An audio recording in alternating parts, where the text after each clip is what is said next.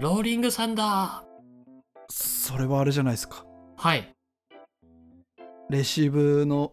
はいやつじゃないですかあ頑張名前れ出てこないけど頑張れ頑張れあのにちっにちゃいやつににちっちゃに西西西あ西そそれそれそれそれそれそれってに西宮宮宮宮あみやみやみやみやみやみや西 宮おーってみんなに言われるやつですねあのー西野谷くんですね西野屋かそう西野屋くんそうそうそう宮ではないですね はいということであのこの回ではちょっとハイキューの話をしたいと思いますはいジャンプ好きっすねあちなみにニュアンスちょっとニュアンスというかあの音間違えたかもはいハイキューって言ったけどはいハイキューハイキューハイキューどっちなんだろどっちなんですかね僕ハイキューって呼んでましたうね勝手にでもあのエピソード検索してポッドキャストででハイはいはいハイキューのその感想とかを聞いてるとなんか結構みんみんなね配給あ配給配給配給とかねなんかちょっと下がってる風に言ってたりするからねえそうどっちなんだろうなっていう感じー、確かにうんというところから入りましてあの全部見たんですよ漫画も全部読んだし今マジっすか今アニメがやってるんですけどアニメがね、はいはいシーズン4をやっててでめっちゃそれがやって放ますね送中、そうそうなんだけどでそれもねなんか気づいたら全部見てましたね めっちゃ見てるじゃないですかいやけい漫画も4 5 0巻ありませんや結構ねあの、ま、漫画に関してはまあリアルタイムで追ってたっていうのがあるしあとね、はいなんかもうネットフリックス結構なんか常時回ってるみたいな状況なんでなながらみみたいな そうそうそうだから料理作ったり皿洗ったりする時にはなんか何かしら流れてるみたいな状況だからああはいはいはいなんかそれでなんかもう全部見ちゃいましたねはいはいそうなんですお疲れ様でしたあありがとうございますそれですね配給についてちょっと説明すると今 Wikipedia 開いてるのでちょっと Wikipedia をそのまま読み上げようかなと思いますはいはいはいはい。ある日、偶然、パちょルちょコバレちょー。ちょえちょ、なになにちょなっとに待ってえええなに違う違う違う違うなになになに僕僕が見てるウィキペディアと違いますよその入りえ、嘘はいえ配給はから違うんですかあ、ごめん。急にあの今物語始まりましたあら、あらすじを、あらすじを言おうかなと思ってましああらすじあた。ーすいません。いウまィキウィキペディアの中のあらすじを言おうかなと思ってましびっくりしちゃいました今ナレーションし始めたって思ってた。いやいやいやいや。ちょっと黙りますいやいやいや。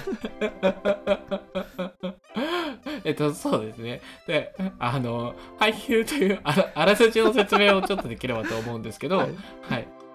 えっと、小さな巨人というね、あのーまあ、昔のその、烏野高校っていうところのバレー部に所属していた、えっと、エースに心を奪われた小柄な少年、日向翔陽っていうのが主人公なんだけど、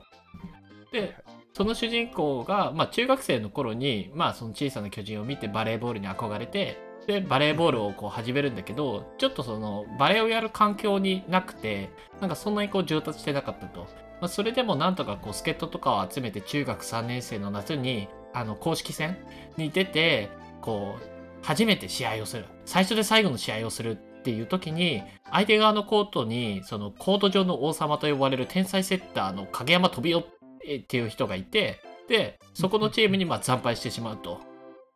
いはいはいその時に影山から「お前はこの中学3年間何をしてしてたんだ」ってなんか初対面でこう言われてしまうと。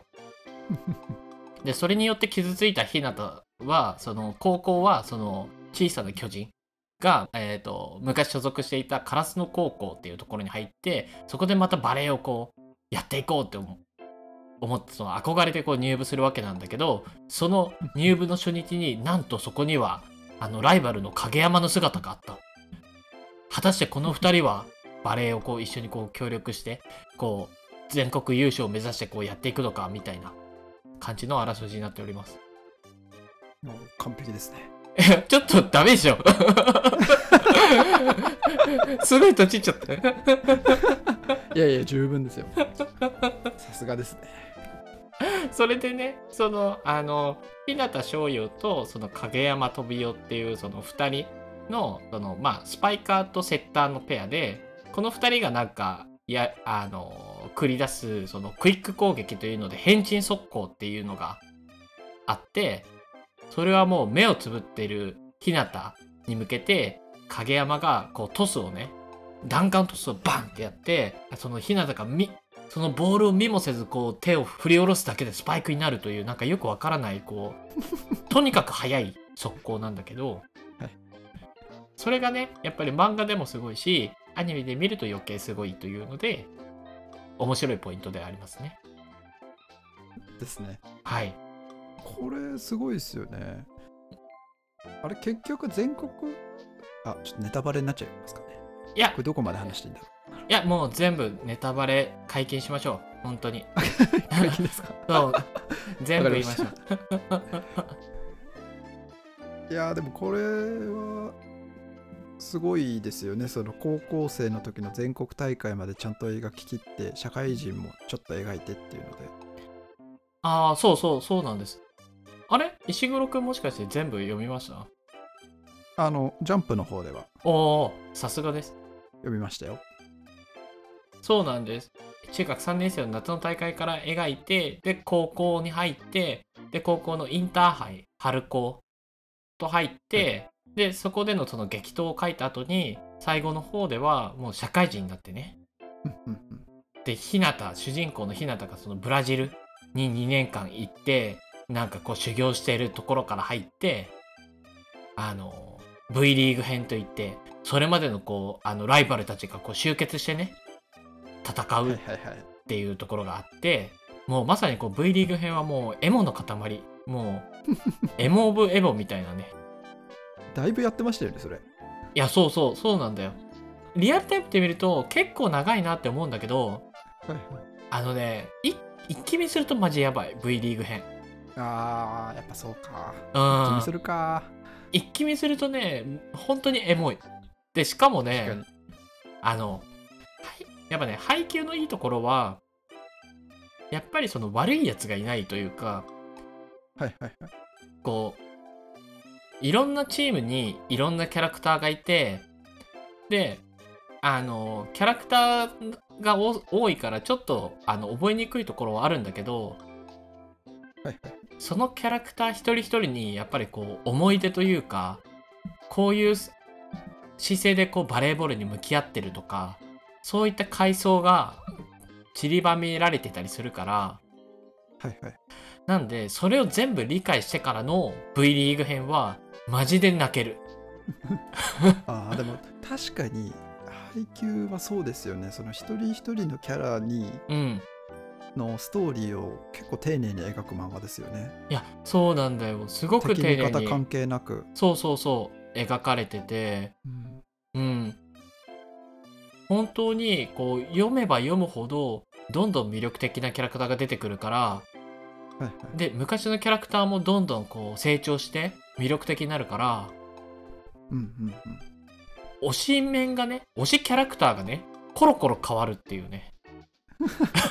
うん。推しメンは誰なんですかじゃあ。いやーだからね本当見に切見切った段階で推しメンはどうなったんですか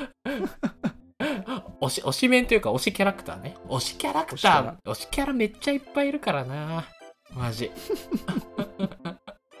でもあれですかね今そのアニメ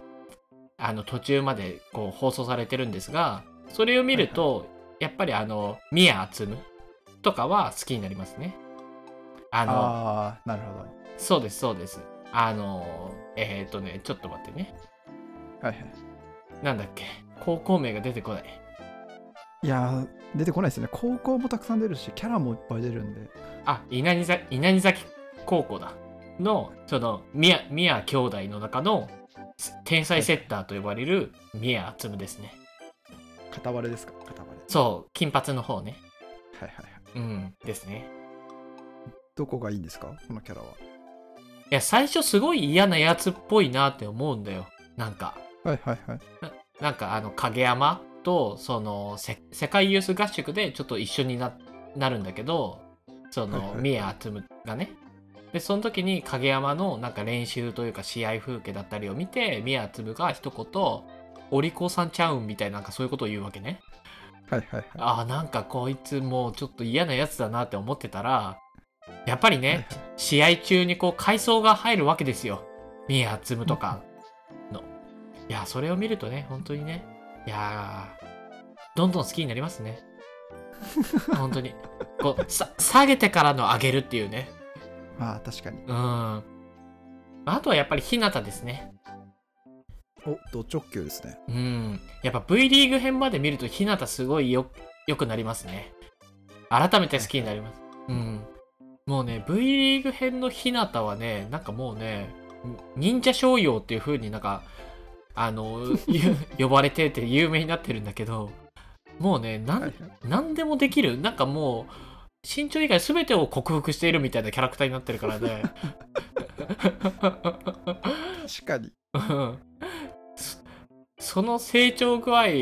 をねやっぱ1話の頃から知ってるとねちょっとね、はいはいはい。ちょっと胸熱ですよね、そそうれは。胸熱になります本当にお前レシーブできとるやんけっていう風にそうそうそうそうなりますよね。あいあいつついに自分をおとりにしたとか